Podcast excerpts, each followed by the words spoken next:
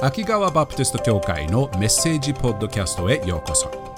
このポッドキャストを通してあなたのイエス様との歩みを少しでも助けられたらと願っています。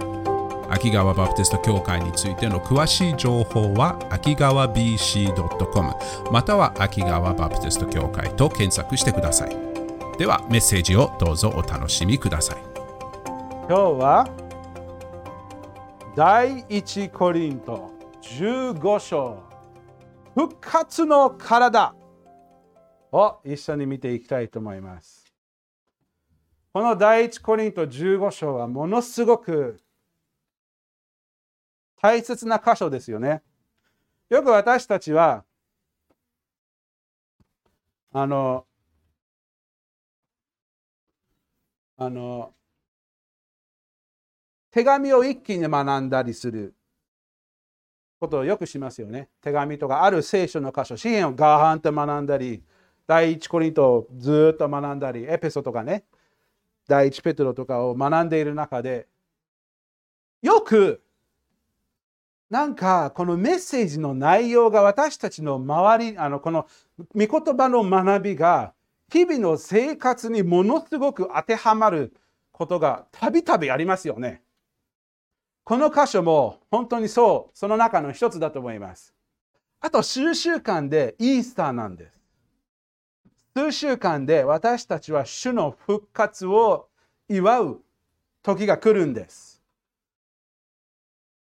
で、今年のイースターはもうなんか3年、4年ぶりに子供たちがイースターエッグを探しながら行ける。なんか、イエス様の復活をいろんな人に分かち合うことができる。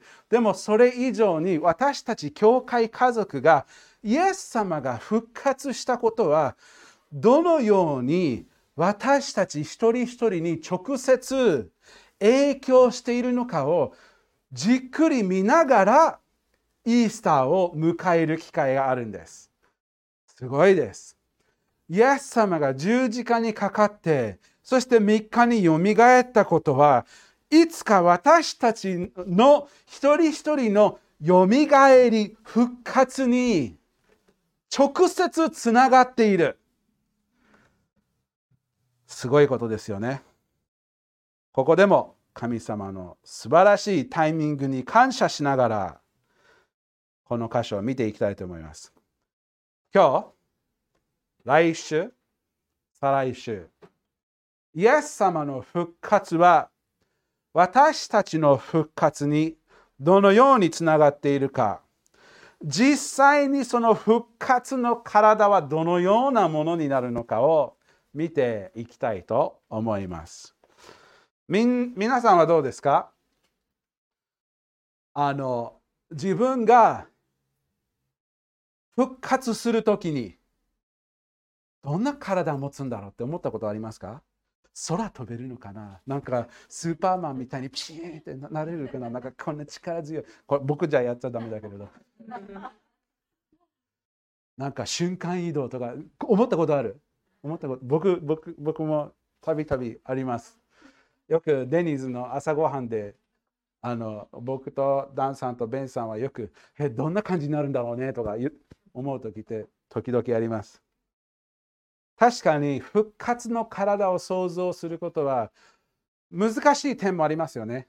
だって誰も復活の自分の復活の体はどのようなものなのかって見たこともないし最近復活した人の体も見たこともないしあの弟子たちはちょっと良かったのねイエス様の復活の体を見てあこういうものなんだああいうものなんだっていうのが分かったと思います。聖書の中では私たちにいろんなヒントがあるんです、でも。イエス様の実際の復活の体が、今2000年後の僕たちが、イエス様の体を自分の目で生で見ることができなかったかもしれないですけれど、感謝のことに聖書の中で私たちに与えられているいろんなヒントが聖書にたっぷりあります。今日の箇所はその中のヒントのえー、風景、その復活の体の風景の大きな手助けになる聖書箇所ですね。ので今日はじっくり一緒に見ていきたいと思います。第一コリントの15章の今日は35節から44節を見ていきたいと思います。第一コリント15章35節から44節35節こう書いてあります。しかし、死者はどのようにしてよみがえるのかどのような体で来るのかという人がいる。あ、みんなで読もうか。みんな読もうか。えっ、ー、と、え、ー、と、もう一回読もう。せーの。しかし、死者はどのようにしてよみがえるのかどのような体で来るのかという人がいるでしょう。36節愚かな人だ。あなたがまくものは死ななければ生かされません。というふうに書いてありますね。35節のどのようにしてよみがえるのかという疑問が出てくるんですね。実際にどうやってこれが起こるのかっていう疑問でしたね。まあたまに実際に完全に理解するまでにはなかなか信頼しないっていう気持ちのある人もいますよね。例えばイエス様があのヨハネ3章でニコデモというパリサイ人と話している時にもそのどのようにという疑問が何よりもどのようにっていうわからないところで戸惑っちゃう時ってありますよね。イエス様がペテロにあイエス様がニコデモにヨハネ3章の、えーと、と3節にこう言いました。一緒に読みましょう。イエスは答えられた。誠に誠にあなたに言います。人は新しく生まれなければ神の国を見ることはできませんと言いましたね。イエス様。新しく生まれなければ神の国を見ることができない。ニコデモはそれを聞いて、答えは4節ニコデモはイエスに言った。人は置いていながらどうやって生まれることができますか？もう一度母の体に入って生まれることなどできるでしょうか？ニコデモもですね、どうやってというところで戸惑っちゃって、全体の何が見えなくなってしまったのですね。たまに私たちは、そのどのようにこれが実際に起こることができるのかというのを理解しないとなかなか信じがたくなってしまう時ってありますよね。何かが理解できないと現実かどうかわからないという不安、戸惑いに僕たちもならないように気をつけなければいけませんよね。例えば、今現在、私たちは小さな機械で惑星の反対側に住んでいる人と普通に顔を合わせながらのコミュニケーションを取ることができるんですよね。スマホ、フェイスタイムを通して。フェイスタイムをアブラハムに説明したらどういうふうな反応になるんでしょうかね。あのアブラハムさん、このこの小さな機械であの本当にもう全然違うところにいる人ともうこうやって話すことができる。そんなことがあるわけないじゃん。とアブラハムが言うかもしれ知らないですね。ありえないじゃん。理解どうやってこんなことを理解できるのか。理解できないから現実ではないということはない。パウロもここであのあの第一コリントの15章の36節だったっけ？愚かな人だって言ったのもその理由だったかもしれませんね。結構きついですよ愚かな人だ。どうどのようにということで戸惑って実際の内容をミスりやすい。でもパウロはその愚かな人だで終わっただけではなくまだ続いて大切なことを教えてくれることに感謝ですね。何を教えているのか。私たちの復活の体はどのようなものになるのか、どんな感じなのかを説明するために、私たちがよく目の周りにあるものを例として私たちの復活の体を教えてくれるのです。あなたが巻くものは死ななければ生かされません。巻くもの。私たちはどんなものを巻きますか？種ですよね。種をまけば何かが出てくる。食物が、植物が出てくる。そのようなことですよね。種をまくことによっていろんなものが出てくる。で、その種をまかれることによって、その種自体は死ななければ生かされないというふうに書いてあるんですよね。ちょうど意味私たちは身の回りに春の新鮮なあのお花が出てきたりいろんな桜が出てきたり身の回りにきれいな新鮮な命が私たちの身の回りに出てきていますよね。春を見ていろんな美しい花を見ることによってその花は死んだ種から来たことを覚えるとこの箇所がよりよく分かりやすくなるのではないでしょうか。このような美しい花や壮大な木が現れるには種がまかれてそしてその種は死ななければならないのです。種が死の扉を通らないと新しい命に変えられることはできないのです。花にとっては種の死が命の門に至るのですよね。だからその種の死が命につながるのです。そのことをもう少しよく説明するために、パウロは次の聖句でこのように言います。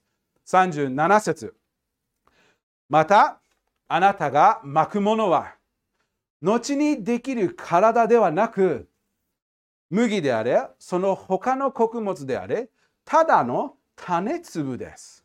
これって面白いです。あなたが巻くものは、後にできる体ではない。後にできる体ではない。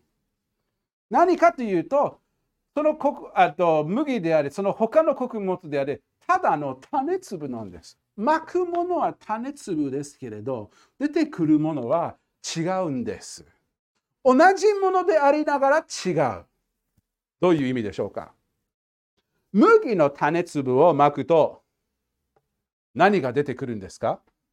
大きな麦の種粒ですか？違いますよね。トウモロコシの黄色いトウモロコシを巻けば、ものすごく大きい丸い黄色いトウモロコシ粒ですか？違いますよね。麦を巻くと、えっと、ああ小麦の種を巻くと、小麦の種は麦の茎が成長しますよね。トマトの種をまくとトマトの苗が出てくるのですね。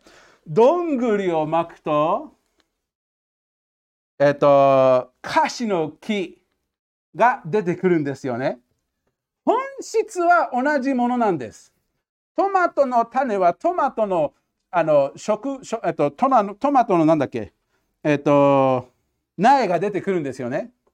トマトの種をまくとリンゴの木は出ないですよね。トマトの苗が出てくるんですよね。どんぐりをまけば桜の木が出るわけないですよね。本質が同じでありながら、巻いたものは出たものの形とは違うんです。ね、パウロはここでそのようなことを説明しているのです。本質が変わらなくても形はよりよくその本質を表すようなものを生まれ出てくるのです。ということ。これってすごいです。私たちも同じなんです。例えば自分の体の変化のことを考えたことがありますか？自分の姿のあ示示し方。私は赤ちゃんの時こういう形ではありませんでした。もっと可愛かったです。だんだん大きくなれば大きくなるほど形が残念ながら変わってしまうんですよね。小さな赤ちゃんでいろんな赤ちゃんが遊ぶことを遊んでいた僕がティーネイジャー、青年、ユースになると中学生、高校生になると結構変化しましたよね。変わりましたよね。姿が。あの時は良かったな。って思わない？で、だんだん年を取ると、また変化し続ける。でも赤ちゃんの時、この赤ちゃんはスティーブでした。スティーブちゃんでした。大きくなると、スティーブ君になりました。でもスティーブでした。本質は変わらない。外面が変わっていてもスティーブでした。おじさんになると、まだスティーブです。こんなおじさんになると、まだスティーブです。頑固なスティーブになってる。まあ、もうもうすでに頑固になってるところもありますけれど、変わらないんですよね。みんなそうですよね。自分の前の写真を見、ああ、そういう時、ああ、よかったなとかあい、いろいろありますよね。でも自分というものは変わらないんですよね。種とまかれる食物も同じなんです。本質は同じなんですけれど、その本質をの表し方が変わるんですよね。この種を見て、ああ、これはきれいな、きれいな、えっと、チューリップだなって誰も思いませんよね。これはただの種、あの、みたいな感じ。でも、咲いた時には、地面から出てくる時に、おおきおきれいじゃないのと思いますよね。パウルは私たちの今の体を種に比べているのです。種。種は死んで、死んでから死が命の扉なんです。そして死によって新しい命が出るんです。で、その新しい命は死んだ形とは違いながら、その本質をより美しく、より立派に、より完全に表し示す形、体になるんです。あなたが巻くものは後にできる体ではなく、麦であれ、その他の穀物であれ、ただの種粒です。すごいですよね。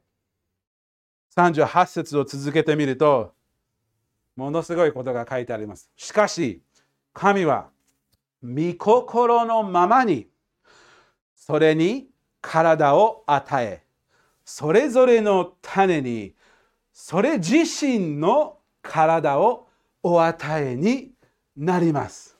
すごいですよね。復活の凄さってこれなんです。一つ一つの種が独特な、その独自の種に与えられている体があるんです。すべての桜の木は同じ桜の木の形をしているわけではないです。すべての人間も同じ形の人間でもないですよね。僕と和一郎さんは似てる部分もあるけれど似てない部分もあります。和一郎さんはそれにすごく感謝していると思います。ね。それぞれ独自の種に独自の体が神様が与えてくれる。主の御心によって私たちの復活の体も同じなんです。神様が私たちに独自の復活の時にみんなが僕を見るとスティーブだってわかるんです。いや、スティーブって言うかもしれないです。おはよう。え、一郎とかね。いるかもしれないです。あ？いや、いやいると思う。なので、これってすごいです。神は御心のままに、それに体を与え、それぞれの種に、それ自身の体、種自身に、種類だけじゃなくて、種自身に体を与えるというのはすごいです。私たちは完全にユニークな体であり、完全に周りの人から自分の本質が現れる、示されている体を持つのです。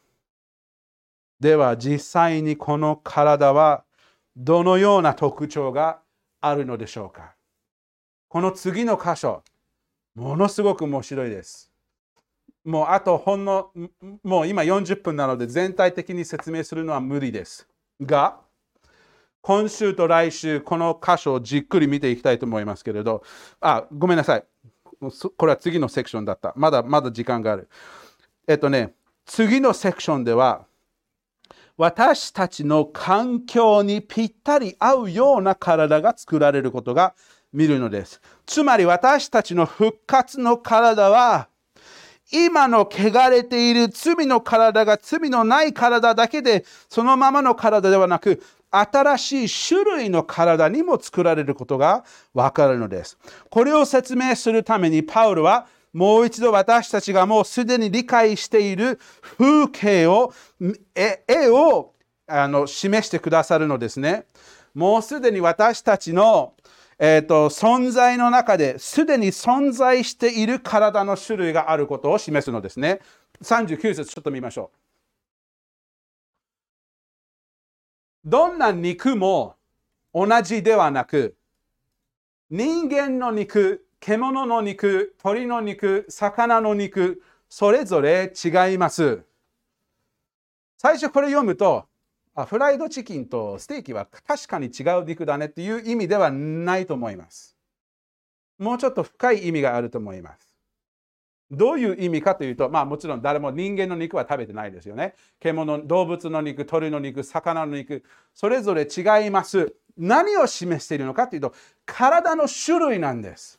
神様は人間をというものをお作りになった時に、神様がその人間の存在、どのように生きているのかを理解して計画してその人間がそのように生きるための独特なぴったりな体を与えた。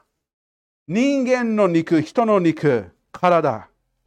私たちの人間の体はそれぞれ大体は同じなんですよね。細かい特徴、髪の毛の色、数、えーと、顔のあの皮膚の色とか、体の形とか、大体はそれぞれ細かい違いがあるけれど、人間同じ体を持っていますよね。でも人間の体は動物の体とはちょっと違いますよね。例えば犬。犬にいろんな種類の犬がありますけれど、それぞれの違いもありますよね。大きい犬があれば小さい犬もある。尻尾の長い犬があれば尻尾の短い犬もある。いろんな形の犬があるんですけれど、犬は犬なんですよね。犬は人間ではない。違う形、違う体を持っている。同じように、あのそれも、えーと猫も違いますよね。犬は猫ではない。猫は猫。いろんな形の猫、いろんな種類の猫があっても猫は猫、犬は犬、人は人。象もライオンも猿も全部そうですよね。でも魚、人間の肉、獣の肉、鳥の肉、鳥の肉も全然動物の肉とは違いますよね。人の肉とは違いますよね。神様が人が、あ人じゃなくて鳥が空を飛ぶように、そのように、その目的を果たすために、神様の栄光をそのように示すために、それをより良くするために、動物に与えられた体が、主がお作りになった。主の栄光を、それなりによりよく示すために作られたものではないでしょうか。魚もそうですよね。みんな、魚も鳥も動物も人もそれぞれの独特な特徴を通して神様の栄光をそれぞれ独特な方法を通して示すようにとお作りになったのです。その環境にぴったり合う。そして神様の目的を果たすためにぴったり作られたもの。どんな肉も同じではなく、それぞれが違うのですね。でも、神様がお作りになった体は、動物、人間、魚、鳥だけではないです。40節にもう一つの体の種類を紹介するのです。また天井の体もあり、地上の体もあり、天井の体の輝きと地上の体の輝きは異なる。天井と地上の体ってどういうことを示しているのでしょうか？地上の体、もし地上の体は、この地上のある地上につながっている体と考えれば、いろんな天井の体に天井につながっている体もあるのではないでしょうか。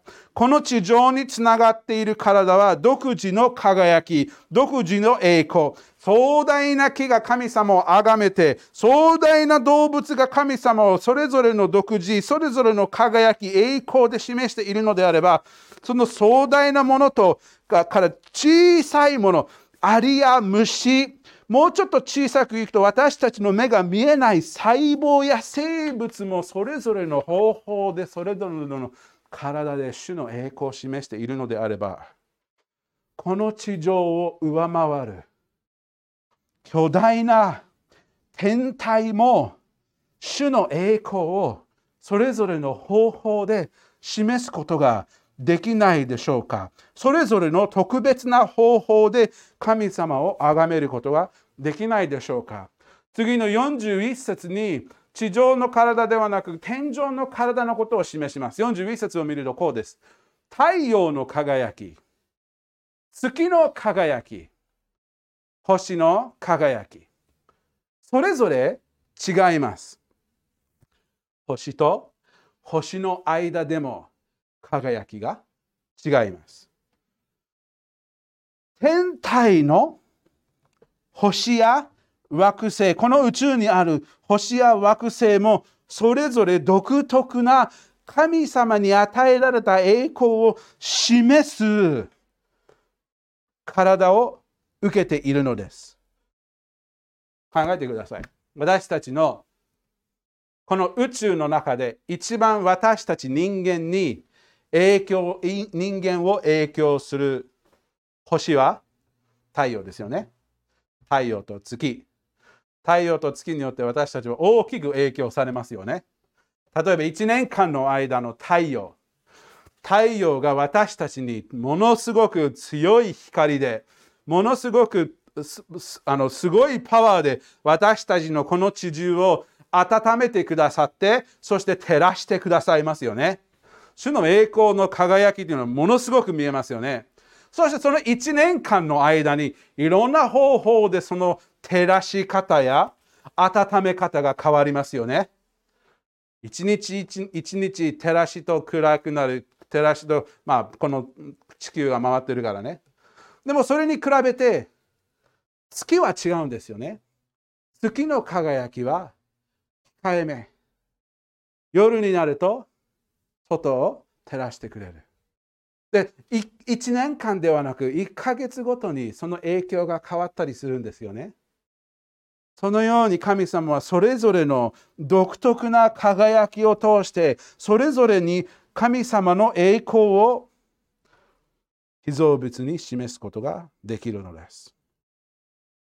でもこのユニークさ太陽と月だけではなく星全体がそれぞれのユニークな特徴やユニークな光り方とかユニークな輝きの色とかがあるんですよね。それぞれの星の光る色が変わったり照らす力が変わったりそれぞれの違いがあります。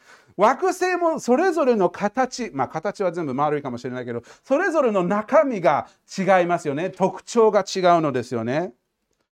それぞれがユニークな体を持っているのです。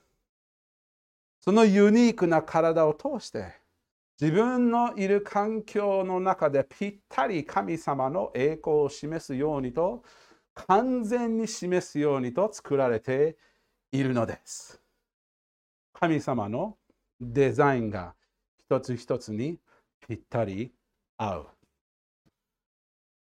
同じように神様は私たちの復活の体を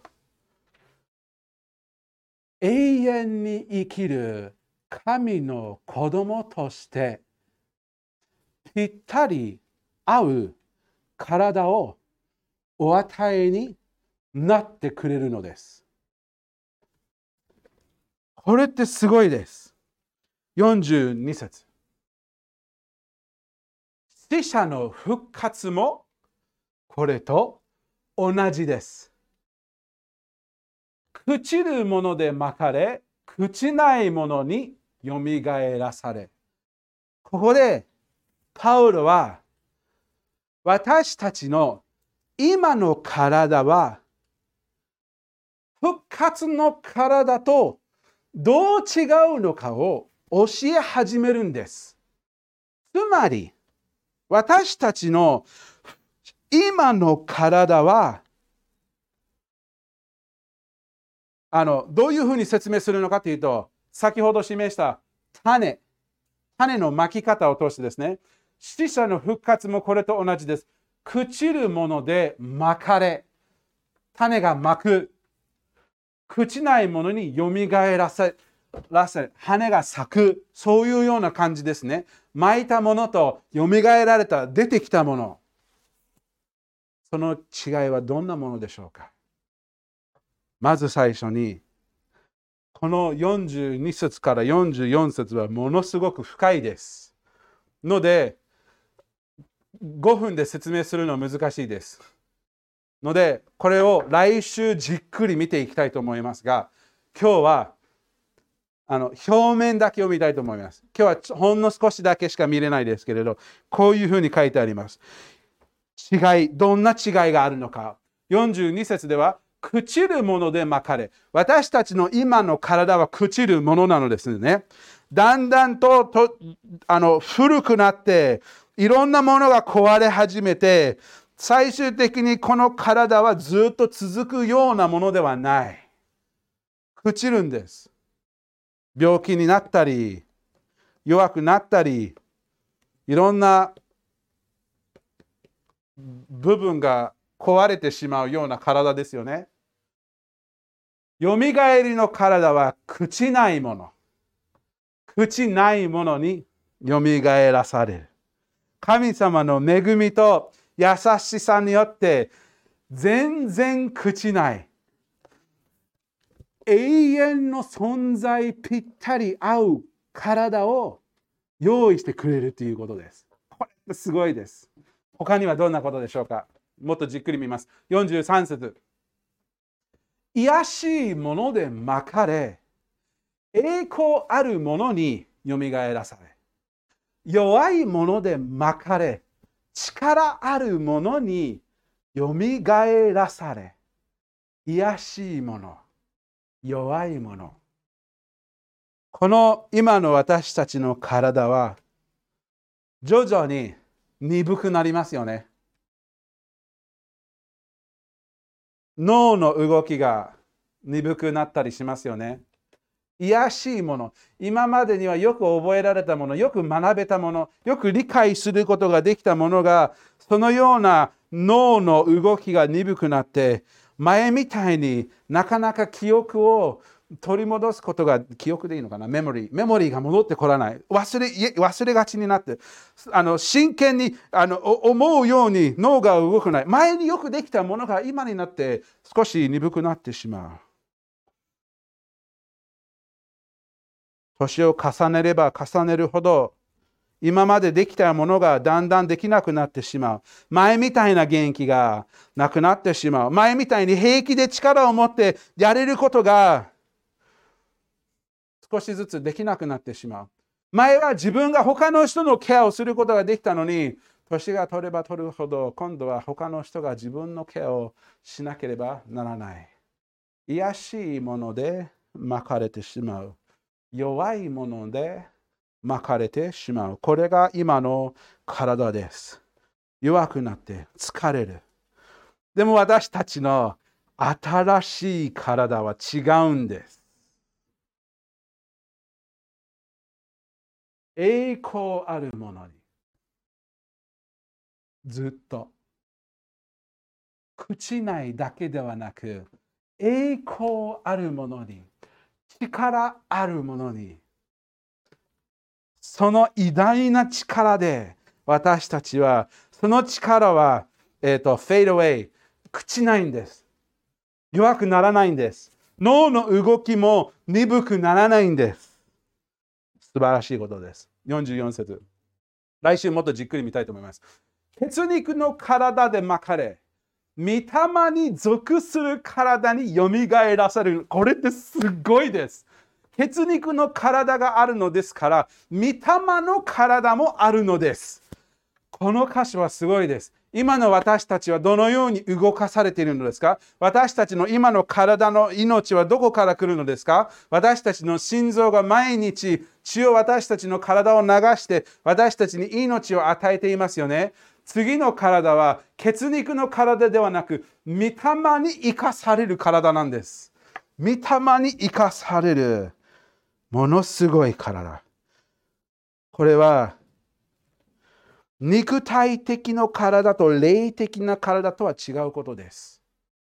イエス様ご自身の復活の体は肉体的な触れるような魚を食べれるような一緒に食事をしたり一緒に話をしたり実際の体でした。イエス様は復活した時は霊ではありませんでしたよね。私たちもちゃんと体を持っているんです。天国でなんか空中空気みたいになんかふやふやそういう体じゃないんです。実際の体です。その体が生かされるのが精霊様を通してです。御霊の体。これもじっくり来週見ていきたいと思います。ほんの表面だけです。けれど、この数数箇所ですごいことを見ることができましたね。このことを考えて、私たちの今の体がブレイクダウンしながらだんだんと鈍くなったり弱くなったり朽ち始めるとパウロがローマの8章の18節に書いたことを思い出すことはすごく大切だと思います。今の時の苦難、迫害もそうです。これはメインの意味は迫害ですけれど、私たちの朽ちる体にも当てはめてもいいんじゃないかなと思います。今の時の苦難は、やがて私たちに掲示される栄光に比べれば、取るに足りないと私は考えます。今の私たちは、やがて来る、やがて掲示される栄光に比べれば、取るに足らない。19節。被造物は切実な思いで神の子供たちが現れるのを待ち望んでいます。神の子供が現れるってどの時ですか？主の私たちの復活です。神の子として実際に私たちはどのようなものになるのかを神様がお示しになる時にそれを表す時にそれは全世界が待ち望んでいる。万物が待ち望んでいる時なのです。私たちもその中の一つではない一人ではないでしょうか。なので私たちの今の人生の中で怪我をしたり病気を抱えたり思うように人生が生活体が動かない時にいや今の体を待つ我慢して後に来る体を楽しみにしよう。この体は今の体に比べれば種が大きな木に比べるのと同じだ。種が美しい花に比べるのと同じものなのだ。今の体は種。後に来る体は自分の本質をよりよく完全に表す神様に特別に作られる体です。それは私たちに約束されているものなのです。なのでこの地上を歩む中で、この種の体で主に栄光を示す中で、自分の弱さの中で主の力に頼りながら生きようではありませんか。それによって私たちもいずれの体を楽しみにしながら、その新しい体で永遠に主と共にいて、主の神様の子供として主を崇めることができるのを楽しみにしましょう。お祈りします。天のお父様、この地上で限界のある存在として歩んでいる私たちは、時間の限界、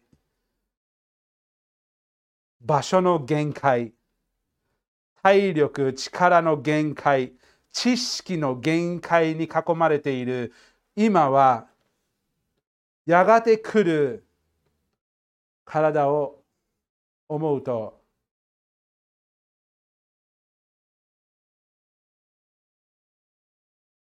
本当によく日々私たちは神様によく支えられているなと思います。感謝します。